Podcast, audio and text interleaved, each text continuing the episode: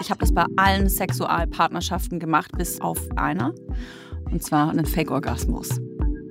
Also wenn du oral befriedigt wirst, vor allem als Frau, und dir dann anfängst, einen Druck zu machen, oh Gott, wie lange dauert das denn schon? Und ich habe das Gefühl, der hechelt schon, dann ist er eh vorbei, ne?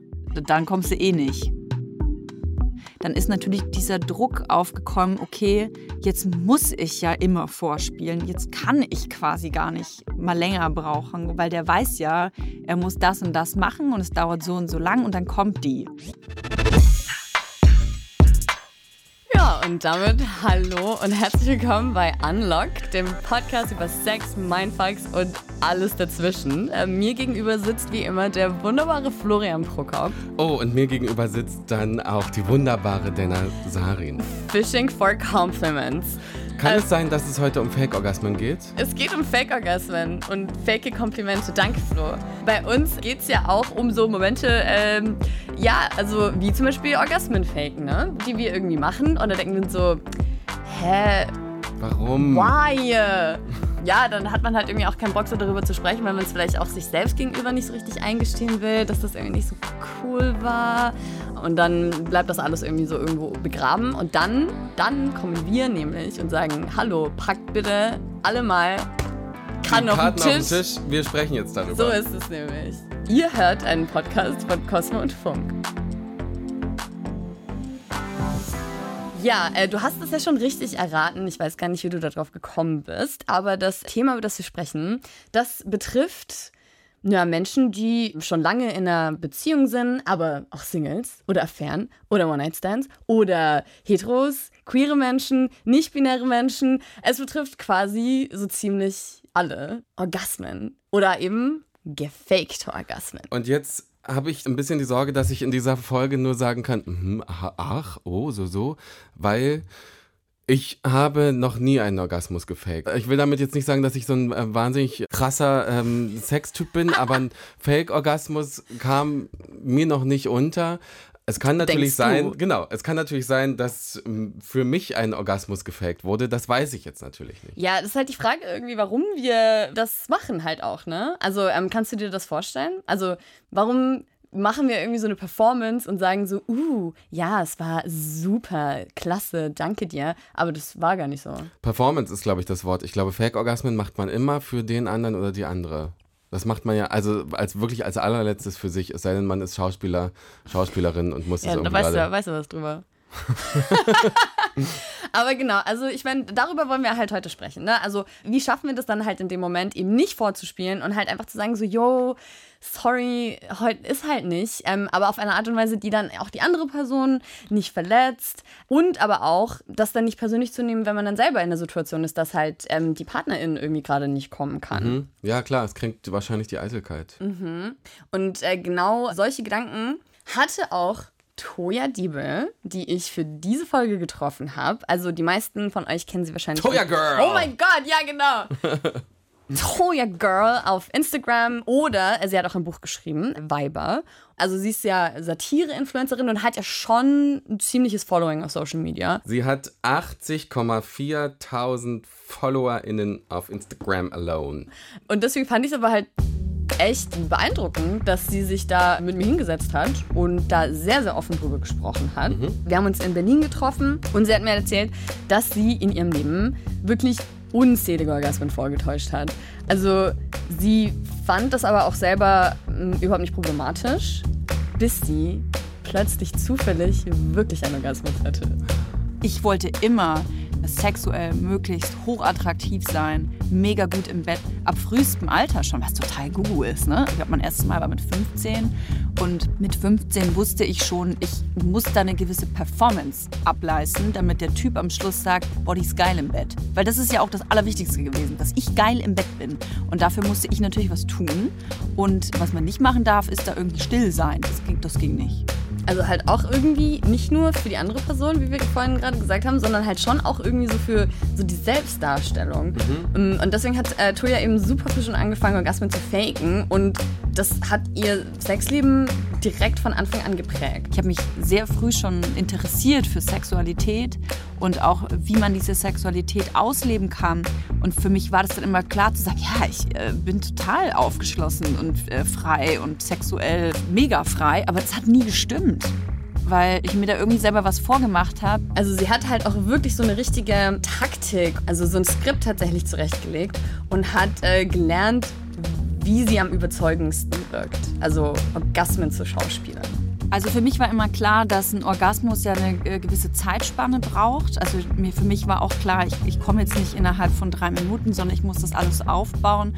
Und letzten Endes habe ich mich schon einfach immer an den Mann angepasst. Also wenn ich gemerkt habe, der Mann wird immer erregter oder da geht es jetzt immer mehr ab, dann habe ich quasi so mitgespielt, als würde man quasi gleichzeitig kommen. Was so bescheuert ist im Nachhinein, weil wer kommt gleichzeitig? Also sorry, ich habe so viel Sex gehabt, aber das passiert quasi nie. Es war so geil, dein Gesicht gerade zu beobachten. Das ist ja so krass, weil du hast ja dann keinen Sex, sondern du wartest auf deinen Einsatz. Ja, voll. Also der Fokus ist überhaupt nicht auf einem selbst auch, sondern ja. ja eigentlich nur auf der anderen Person. Sie war ja im Endeffekt so damit beschäftigt, zu performen, dass ihre eigene Lust dann überhaupt. Wo soll die Platz haben? Wo, wo soll die Platz haben? Und eine Sorge, die sie hatte, dass sie, was sie mir erzählt hat, war, das kennen, glaube ich, viele. Also ich weiß jetzt nicht, äh, wie weit das unter Männern verbreitet ist, aber als Frau kann ich das auf jeden Fall nachvollziehen, dass man irgendwie Angst hat, nicht begehrenswert genug zu sein, wenn man nicht gewisse Dinge erfüllt. Und bei mir war das auf jeden Fall immer das Problem, dass ich Angst hatte, nicht attraktiv zu sein also nicht gut auszusehen in dem Moment. Deswegen konnte ich mich nicht fallen lassen. Ich habe immer geschauspielt beim Sex. Ich wollte aussehen wie halt so eine Pornotoja. Mich so verhalten, mich so bewegen, mich so anhören. Und wenn du dich aber nur auf das konzentrierst, was du versuchst darzustellen, dann kannst du gar nicht auf dich selber hören und da, das machen, was du eigentlich machen solltest. Also sie bringt es eigentlich selber total gut auf den Punkt. Man will dann irgendwie gefallen und Erwartungen erfüllen. Und sie dachte halt dann irgendwie auch so, dass ihre Partner in dem Moment das so auch so wollen. Und irgendwie dachte sie ja auch, dass sie das so will. Also weil sie hatte ja auch diese Vorstellung, dass Sex so ablaufen muss. Also ich glaube, dass ich ähm, so in den ersten Jahren meiner Sexualität, wenn die Frage aufkam, auf was stehst du eigentlich, dann habe ich die Dinge genannt, von denen ich dachte, dass mein Gegenüber darauf steht. Das waren dann so Sachen wie, ja klar finde ich das total toll, wenn mir ins Gesicht spritzt. Großartig, das ist äh, mein großes Hobby. Oder ja, Doggy, kann mir nichts Besseres vorstellen, ich komme nur Doggy. Das sind halt so Sachen gewesen, da habe ich einfach was gesagt, um sexuell attraktiv zu sein für meinen Gegenüber. Was ich im Nachhinein, muss ich lachen, weil, also ich meine, ich war da auch noch sehr jung ja, ich komme davon, wenn man mir ins Gesicht spritzt. Super. Äh, aber das ist halt, wie man erzogen wird, auch irgendwie, ne? Durch Porno und so. Ich finde es so krass, was sie alles erzählt. Ich bin völlig. Aber kannst du das nicht? Also, ich konnte das halt schon nachvollziehen. Also, ich habe schon auch das erste Mal so, dass ich wirklich Sex gesehen habe, war halt in einem Porno. Also ich verstehe die Vorstellung von, ich will sexy sein, ich will gefallen und deswegen achte ich zum Beispiel darauf, dass ich vielleicht irgendwie gut aussehe und habe da irgendwie so eine, ähm, dadurch so eine Blockade im Kopf, ja, aber in dieser Krassheit, an dieser Stelle danke Toja für deine Offenheit, äh, finde ich das absolut abgefahren gerade. Ja, es ist aber schwierig auseinanderzuhalten, wenn du keine eigenen Erfahrungen hattest und dann sowas vorgeführt bekommst, in Pornos mhm. zum Beispiel, wie sollst du denn wissen, dass das eine Performance ist und dass das ein Film ist und dass das halt nicht die Realität ist? So. Und mit echtem Sex nicht so viel zu tun hat oder halt so Sex aus einer bestimmten Perspektive zeigt. Und Toya meinte halt auch, dass sie sich diesen Druck auch noch viel länger gemacht hätte, wenn es eben nicht zu diesem überraschenden Erlebnis gekommen wäre, dass sie zufällig einen Orgasmus hatte mit einer anderen Person. Also ich äh, wusste, was ein Orgasmus ist, weil ich mit mir selber ganz viele tolle Orgasmen haben konnte. Deswegen ähm, war es für mich auch, glaube ich, gar nicht so schlimm, dass ich mit einem Partner keinen hatte, weil ich ja wusste, ich weiß, wie es geht. Und ich fand Selbstbefriedigung immer viel besser als mit jemand anders zusammen. Aber diesem Zeitpunkt, wo ich halt wusste, krass, das geht. Also man kann mit einem anderen Menschen zusammen einen Orgasmus haben. Das war für mich wirklich erleuchtend. Also wo ich dann wirklich gecheckt habe, ach du Scheiße, ich kann ja kommen.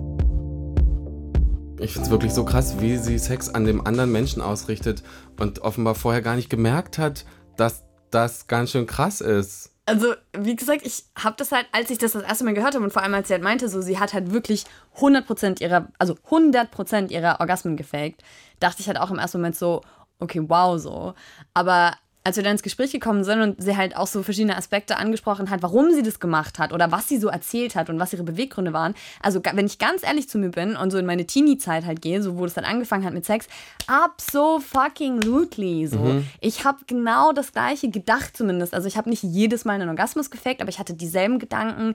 Ich dachte auch so, okay, man muss jetzt irgendwie so voll krass abgehen im Bett und, weißt du, so egal, was der Typ macht, irgendwie so krasse Reaktionen zeigen und dann klar halt auch irgendwie kommen, weil das Schlimmste, was passieren kann, ist dann, dass irgendwie der Typ loszieht und halt irgendwie sagt so, ja, war voll lame.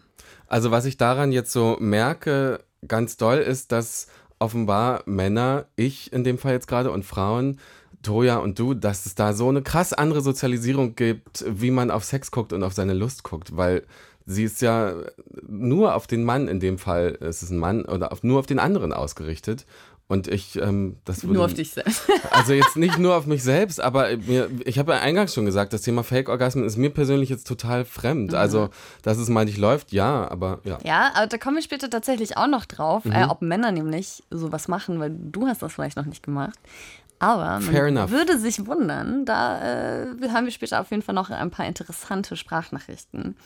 Was mich aber bei der ganzen Sache halt dann interessiert, was es wahrscheinlich für Männer halt auch schwieriger macht, tatsächlich zu faken, ist, merkt die andere Person das? Mhm. Und Toya ist sich ziemlich sicher, dass das halt eigentlich niemand gemerkt hat. Glaube ich ihr sofort. Ich muss aber sagen, dass die meisten Männer, mit denen ich Sex hatte, glaube ich, so von sich selbst dann äh, oder der Wunsch danach, mich befriedigt zu haben, war so groß, dass sie mir das lieber geglaubt haben, als es in Frage zu stellen. Und letzten Endes, ganz ehrlich, ich kann den Männern das auch nicht absprechen, dieses Gefühl, weil es ist ja schön, auch für mich als äh, Frau, wenn ich weiß, ich konnte meinem Partner Lust bereiten, ihn befriedigen. Und dann habe ich mir gedacht, warum sollte ich ihm das Gefühl nicht geben? Ich wurde so erzogen, dass es richtig ist, den Männern dieses Gefühl zu geben, aber natürlich hat es mir auch gefallen. Also das ist ja schon die Krux irgendwie, ne? Weil du meintest so, man ist so auf die andere Person mhm. fixiert, aber genau das, was sie gerade gesagt hat, man wird als junges Mädchen, als junge Frau dazu erzogen, dass es das Wichtigste ist, anderen Menschen und vor allem Männern oder deinem Partner in dem Moment ein gutes Gefühl zu geben. Und eben diese Pornos und Erziehung beim Thema Sex haben Toya halt eben auch darüber hinaus total geprägt und natürlich auch auf die Art und Weise, wie man sich halt eben auch so als junge Frau mit Freundinnen darüber unterhält. Bis zu einem gewissen Alter äh, war das ja eher eine Competition, selbst unter Freundinnen. Zu sagen so, hey, hab hier einen Typen und wir haben mega krassen Sex und ich komme dauernd und fünfmal am Tag und was weiß ich. Also ich glaube, dass es äh, selbst unter guten Freundinnen diese Art Competition gibt weil man natürlich und weil es damals vor allem, ich weiß nicht, wie das heute für mich wäre, trotzdem irgendwie mit Scham behaftet ist, zu sagen, du, ich hatte noch nie einen Orgasmus weil man sich ja dann sagt, okay, vielleicht bin ich ja schuld oder vielleicht mache ich ja irgendwas falsch oder so oder vielleicht ist die Beziehung nicht gut oder so, vielleicht da hat man Angst vor solchen Nachfragen. Also daran kann ich mich auf jeden Fall auch erinnern, dass es so Unterhaltungen gab, wo man dann irgendwie gesagt hat, so, ja, wie oft hattet ihr jetzt? Was war das äh, meiste, was du dann irgendwie an einem Tag Sex hattest? Mhm. Oder dass man irgendwie zusammen mit Freunden in Urlaub fährt und dann, dann ist so das Couple, was am häufigsten irgendwie Sex hat oder äh, zumindest behauptet, ist halt dann einfach so das Krasseste und alle versuchen irgendwie so mitzuhalten, so weiß ich nicht, kennst du sowas? Ich, nee. Nee. Okay, wow. Dann ah. machen wir jetzt weiter, Flo. Also ich fand es halt schon krass, dass man halt irgendwie dann noch nicht mehr so wirklich mit Freundinnen wirklich ehrlich darüber sprechen kann. Aber ja. ähm, das. Das kenne ich natürlich auch so. Ne? Okay, ne? ich, und ich glaube, das ist was, was man äh, lernen muss und lernen kann. Und ich glaube, dass man in dem Moment auch gar nicht merkt, dass man vielleicht nicht so richtig ehrlich ist, weil man auch mit sich nicht mhm. ehrlich ist. Absolut. Und ich glaube auch da wieder, da kommen wir wieder zu der Reife, die da irgendwie dazugehört. Und Tuya hat sich natürlich jetzt auch komplett weiterentwickelt und meint, dass sie halt heute ganz, ganz anders über das Thema sprechen kann. Da kann man auch mal sagen, boah, ja, pff, Sex ist gerade scheiße oder ich komme nicht oder wie machst du das oder gibt es da irgendwelche Tricks und so. Und ich glaube, dass das auch eine positive Entwicklung ist von so, auch, also Feminismus einfach, dass man anfängt, sich unterhalb der Frauen zu unterstützen und zu helfen und zu sagen, hey, komm, wir gucken mal, wo das Problem liegen könnte, anstatt zu sagen so, oh, ja, das ist scheiße, dass du nicht kommst. Ja, also auch wieder so dieser Feminismus-Aspekt und halt Zugang zu Informationen. Und Toya kann sich heute nicht nur bestärkender mit ihren Freundinnen über Sex unterhalten, sondern hat auch sonst natürlich super viel dazu gelernt und hat mir halt auch gesagt, aus, aus ihrer jetzigen Perspektive findet sie das eigentlich dass das der falsche Weg war. Also immer einen Orgasmus zu faken. Teilweise auch wenn es nur Wochen waren, dann ist natürlich dieser Druck aufgekommen, okay, jetzt muss ich ja immer vorspielen, jetzt kann ich quasi gar nicht mal länger brauchen, weil der weiß ja, er muss das und das machen und es dauert so und so lang und dann kommt die. Und das war blöd. Aber das ist ja auch ein Learning by Doing gewesen. Also ich war mit einem Mann, ich glaube, zwei, drei Jahre zusammen und ich habe meistens, ich sag mal so in 70 Prozent der Fälle vorgetäuscht. Und das war eigentlich blöd, weil ich muss sagen, auch in der Retro-Perspektive, der hätte das nicht von mir erwartet. Also auch nicht eingefordert. Das war, da war er gar nicht der Typ für. Aber ich habe es trotzdem gemacht und bin auch aus meiner Rolle da nicht mehr rausgekommen und habe dann letzten Endes eine sexuelle eben Rolle eingenommen, die gar nicht meiner entsprochen hat. Also im Bett hatte er immer eine Schauspieltoja quasi. Das ist ein bisschen schade im Nachhinein. Das kann ich verstehen, weil da entsteht natürlich eine Dynamik und dann ist es super schwierig, da wieder rauszukommen. Also, ich meine, ja, stell dir das mal vor, so nach drei Jahren dich hinzusetzen und zu sagen, hey, übrigens, unser Sexleben beruht auf einer Lüge. Quasi. Ja, und dann auch auf der anderen Seite für ihn das dann nicht persönlich zu nehmen oder zu denken, ich habe versagt oder so, oder dann würde ich zurückgucken und sagen, hä, wo sind wir hier falsch abgebogen? Wahrscheinlich hatte er keine, also sie sagt es ja selber, er hatte fast keine Chance, das irgendwie richtig zu machen, weil es sich so schnell so etabliert hat. Und deswegen hat es mich halt schon auch interessiert, weil sie ja äh, gerade gesagt hat, so ja, sie findet eigentlich zwar halt der falsche Weg, beziehungsweise dass sie sich in so Situationen gebracht hat, wo sie nicht mehr rausgekommen ist, ob sie findet, dass es eben auch Situationen gibt, wo sie das nochmal machen würde. Und sie meinte eben, ja, zum Beispiel bei einem One-Night-Stand, um die Sache einfach abzukürzen. Weißt du, dann währenddessen zu sagen, so du, jetzt arbeitest du da ja schon eine Stunde rum, aber ich sag dir ganz ehrlich, ich komme nicht mehr. Also ich habe irgendwie auch keinen Bock mehr. Das killt schon Vibe, muss man ganz ehrlich sagen, ne? Also wäre auch bei mir so, wenn der Typ zu mir sagt, du, Toja, also ganz toll mit deiner Zunge, aber lass einfach. Dann ist das natürlich irgendwie ja, ein bisschen enttäuschend, die Situation, für alle Beteiligten wahrscheinlich. Und deswegen kann ich mir vorstellen, dass so ein Fake-Orgasmus auch manchmal wie so eine kleine Notlüge funktionieren kann. Ich will damit sagen, ich glaube, dass es per se nicht immer 100% negativ ist. Es kann auch eine nett gemeinte Notlüge sein. Ich finde, es kommt immer darauf an, aus welcher Intention sowas passiert. Das kann ich insofern nachvollziehen, weil es da geht es natürlich nur halb um sie selbst sozusagen. Also es geht immer noch davon, danach, dem anderen ein gutes Gefühl zu geben und eben nicht zu sagen, ne, lass mal sein. Aber es ist halt auch so taktisch und somit auch für sich selbst getan, um es halt sozusagen hinter sich zu bringen. Mhm. So. Und insofern verstehe ich, dass das eine andere Nummer ist oder eine andere Dynamik hat. Vor allem, wenn man ja dann, also wenn man halt wirklich weiß, okay, das ist jetzt irgendwie eine Person, die sehe ich nie wieder, dann baust du ja nicht deine gemeinsame Sexualität irgendwie darauf aus. Deswegen kann ich mir schon vorstellen, dass man halt dann irgendwie sagt, so, das Ergebnis ist ja, dass man abbricht. Ja. Ne? Also, ja. dass es vorbei ist. Ja. So, ne? Over. Ich habe die Buchautorin Katja Lewina auch mal gefragt, ob sie findet, dass es eine Situation gibt, in denen Orgasmusfaken okay oder äh, sogar gut ist. Also sie hat die Bücher Sie hat Bock und äh, gerade erst Bock, Männer und Sexualität geschrieben und setzt sich eben seit langem damit auseinander, warum wir beim Sex bestimmte Dinge tun. Und sie hatte eine sehr klare Meinung zu der ganzen Sache. Ich habe eine einzige Weisheit. Die Weisheit lautet, macht es einfach nicht. Keine Orgasmen vortäuschen, jemals.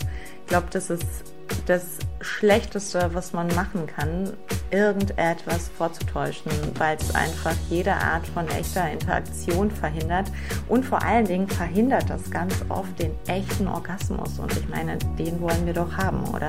Den wollen wir doch haben, oder? Den wollen wir haben. Den ich, wollen wir haben. Ja, Katja, ja. also haben wir ja jetzt auch schon in der Folge öfter angesprochen, so, warum machen die das?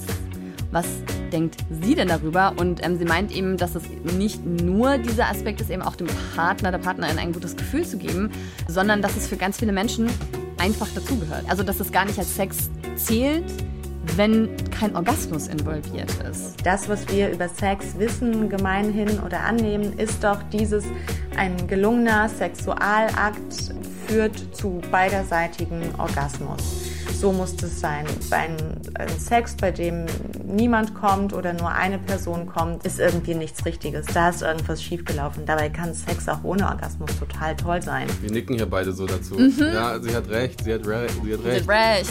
ja, also ich muss sagen, ich habe schon über das Thema auch im Freundeskreis gesprochen, also auch vor dieser Episode und diesem Podcast schon. Und das ist tatsächlich immer so ein interessanter Konsens, dass Frauen da tatsächlich halt mehr diese Position einnehmen und halt sagen so, hey, wenn ich nicht komme, ist das überhaupt kein Weltuntergang. Und das aber halt irgendwie so Männer sehr viel fixierter darauf sind. Auf dem Höhepunkt. Auf den Höhepunkt. Also ähm, ich weiß ja nicht, wie das bei dir so ist, als, als Mann oder auch als queerer Mann. Ich als Mann komme, habe auch gerne einen Orgasmus, aber ich erlebe auch Sex, bei dem ich ähm, irgendwie nicht kommen kann. Oder, also, ne, was es ja auch macht, ist die Nummer irgendwie verlängern. Wenn man sagt, komm, lass mal jetzt kurz nochmal eine halbe Stunde Pause machen und dann kann sich vielleicht nochmal neue Spannung aufbauen, mal auch was trinken zwischendurch und dann kommt man vielleicht irgendwann. Also, ähm, ist das für dich dann so ein Fail oder ist das halt, ist halt so? Ich glaube, das ist auch total unterschiedlich dann, mit wem man gerade wie Sex hat oder wie man sich gerade zu Sex verabredet hat. Wenn ich jetzt irgendwie einfach nur ein Date habe, dann ist natürlich das Ziel zu kommen, weil dann war ich gerade horny und war irgendwie auf Grinder. Also es geht um Erwartungen. Es geht voll um Erwartungen, ja. Ich habe bei mir auf Instagram mal eine hochrepräsentative Umfrage gemacht, weil ich halt eben auch gucken wollte. Journalistischer so, wird es halt nicht Journalistischer mehr heute nicht mehr. Also es hat mich halt schon interessiert, so, ja, ist das halt wirklich so ein Frauending, ne? Weil ich meine, du hast ja direkt zum Einstieg gesagt, pff, weiß, weiß nicht, so, ja. kenne ich nicht. Und rund die Hälfte der Frauen hat geantwortet, dass sie schon mal einen Orgasmus gefaked haben. Und aber 15% der Männer auch. Und als ich danach gefragt habe, haben halt auch schon Leute gesagt, so, ja, das ist halt dann irgendwie so wegen gesellschaftlichen Erwartungen oder halt irgendwie so Pressure, dass du halt als Mann irgendwie halt auch performen musst oder abliefern musst. Ich habe ja selber gerade gesagt, so, ja, so, ich habe das Gefühl, Männer sind so auf den Orgasmus fixiert ja. und das kriegen die natürlich auch mit. Weißt also so, das, ja. das haben Männer ja auch in sich drin, dann zu denken so, boah, krass, bin ich jetzt irgendwie komisch, stimmt irgendwas nicht mit mir. Und es gibt aber tatsächlich, guck mal, ich bin nämlich gar nicht so schlecht vorbereitet. Ja, die Charité hat auch eine Studie gestartet. Ja, bei der wurden 575 Frauen im Alter von 17 bis 71 Jahren befragt. Und da ähm, haben auch neun von zehn Frauen angegeben, dass sie schon mal einen Orgasmus vorgetäuscht haben. Das ist echt eine 90 Menge. Prozent. Ja. 90 Prozent. Wir äh, packen euch die Studie natürlich auch in die Show Notes. Aber ja, also mein Gefühl äh, scheint da auch gar nicht so abwegig gewesen zu sein. Ist hundertprozentig ein Frauending. Und ich glaube, der Grund liegt darin, dass Frauen und Mädchen eben nicht dazu erzogen sind und nicht daran gewöhnt sind, sich selber zu artikulieren. Und das ja, zeigt sich auch darin, dass Frauen ja und Mädchen zum Beispiel ihre Sexualität eigentlich überhaupt nicht so erkunden, wie Jungs das tun. Also Mädchen fangen wesentlich später an mit der Masturbation oder machen das sehr viel weniger als Jungs. Ja, aber das ist ja auch so witzig, dass wir immer denken, die weibliche Sexualität sei so wahnsinnig kompliziert. Das ist die ja eigentlich gar nicht. Also ich meine, wenn man sich anguckt, wie einfach Frauen bei der Selbstbefriedigung oft kommen können, wie einfach Frauen bei lesbischem Sex kommen können, also die kommen ja signifikant häufiger als bei heterosexuellem Sex dann, dann kann man sich vielleicht auch einfach mal fragen, hm, vielleicht ist es aber auch so eine Idee, die Männer in die Welt gepflanzt haben, als sie gemerkt haben, ups, mit meinem Penis kann ich vielleicht nicht jede sofort in drei Sekunden zum Orgasmus bringen, so. Spannend. Ich liebe es einfach so. Ups, mit meinem Penis kann ich vielleicht nicht sofort alle in drei Sekunden zum Orgasmus bringen. Yes. Deswegen, weil ich meine, okay, gut, wir machen jetzt ein bisschen Männerbashing, aber ich wollte halt auch von meiner lesbischen Freundin Philo, sie hat halt auch mit Männern früher geschlafen und ähm, seit 2014 aber nur noch mit Frauen. Und ich wollte halt mal wissen, so aus ihrer Perspektive, würde sie das unterschreiben? Also ist das tatsächlich halt einfach so ein Männer-Frauen-Hetero-Ding oder faken auch lesbische Frauen Orgasmen. Und sie meinte halt, dass sie das aller, allererste Mal, als sie mit einer Frau geschlafen hat, halt noch einen Orgasmus gefaked hat, weil sie halt noch so in diesem alten Film drin gesteckt hat. Ich glaube, ich dachte damals, Frauen ticken im Bett halt so wie Männer und sind dann irgendwie frustriert, wenn die Partnerin nicht auch zum Orgasmus kommt und nicht auch genauso viel Spaß an allem hat. Und deswegen dachte ich, okay, um, um, um jetzt irgendwie keinen Unmut zu stiften, äh, mache ich das immer so, wie ich das die Jahre davor auch gemacht habe. Aber sie hat dann relativ schnell gemerkt, so, hä, okay, nee, das ist totaler Quatsch, den ich hier irgendwie mache. Und dass sie da halt auch keinen Spaß dran hat. Dann hat sie angefangen, mit ihren Sexualpartnerinnen zu reden. Dann habe ich festgestellt, dass zumindest mit den Frauen, mit denen ich danach zu tun hatte, äh, es auf jeden Fall viel leichter war zu kommunizieren darüber. Also, dass es gerade nicht geht, warum es gerade nicht geht, was getan werden sollte, um dass es geht. Das ist so geil. Ich habe in Vorbereitung auf diese Folge natürlich darüber nachgedacht, ist es bei lesbischen Frauen, faken die Orgasmen und dachte so, okay, vielleicht bin ich sehr im Klischee, aber vermutlich nicht, weil Frauen es schaffen, miteinander darüber zu reden. so ist es. Und ja, offenbar ist es so, zumindest bei deiner Freundin. Also sie meint halt irgendwie, dass das halt einfach anders abläuft und da gewisse Dynamiken einfach wegfallen, aber ich lasse sie selber einfach zu Wort kommen. Einen, weil halt diese Dynamik weggefallen ist, dass halt Sex automatisch mit Penetration zu tun haben muss und damit, dass irgendwie einen Samenakkus gibt, sodass das dann irgendwie das Nonplusultra ist. Also wenn das sozusagen aus dem Raum ist, dann muss man ja quasi eh kommunizieren, so was ist jetzt der sexuelle Akt. Ja, also man muss einfach dann über Sex sprechen und was man halt möchte, was Sex überhaupt ist. So, also es gibt halt einfach nicht diesen Standardablauf, den Leute dann einfach erwarten, wer nimmt welche Rolle ein und wann ist der Sex zu Ende. Mhm. So. Und es gibt auch Studien, die ihr absolut recht geben und lesbische Frauen kommen tatsächlich signifikant häufiger zum Orgasmus beim Sex als heterosexuelle Frauen. Und das Meinungsforschungsinstitut YouGov hat eine Studie dazu gemacht und laut der kommen nur 21 Prozent der Heterofrauen jedes Mal und 60 Prozent der Männer. Obwohl sie halt genauso, wie ich jetzt gelernt habe, obwohl sie eigentlich genauso leicht kommen könnten. Sie könnten, aber sie können nicht. Und deswegen so in Anlehnung an den Pay Gap äh, wird das auch äh, liebevoll der Orgasm Gap genannt, ah. den wir bitte alle gemeinsam schließen müssen. Aber eben 60 Prozent sind ja auch nicht alle Männer, ne? Mhm. Ähm, und deswegen haben wir vorher auch schon angesprochen, so, was ist denn jetzt eigentlich mit den Männern? Faken die, faken die nicht? Du hast noch nicht gefaked, du denkst, es wurde noch nicht bei dir nee, gefaked. Ich, nee, ich kann es nicht ausschließen. Du kannst es nicht ausschließen. Aber es ist ja auch schwieriger. Also ich meine, weil, wir haben ja schon darüber gesprochen, es muss ja auch einen Samenerguss geben. Und wenn der dann nicht da ist, so, wie das ist der Beweis. man sich das dann? Ja. Aber natürlich habe ich dann auch äh, mit jemandem gesprochen und er meinte halt so, ja, nee, er hat voll auch mal einen Orgasmus gefaked bei einem One-Night-Stand halt und hat halt dann einfach seinen Penis rausgezogen, wo das Kondom halt noch raus war und ist halt einfach direkt ins Bad gegangen. Mhm. Weil das ist ja jetzt auch kein unerklärlicher Move. Also ja. manche Leute wollen das ja auch einfach ja. erstmal direkt loswerden und wollte halt seiner Partnerin in dem Moment halt auch kein schlechtes Gefühl geben und hat das halt deswegen dann so zu Ende gebracht. Und ähm, Katja Levine hat sich eben auch mit der Frage auseinandergesetzt und ähm, eine persönliche Erfahrung dazu. Ja, Männer machen das, davon bin ich überzeugt. Ich habe auch das Gefühl, dass mir das mal passiert ist, in so einer irgendwie besoffen irgendwo rumliegen und kann es jetzt endlich mal zu Ende gehen Situation. so.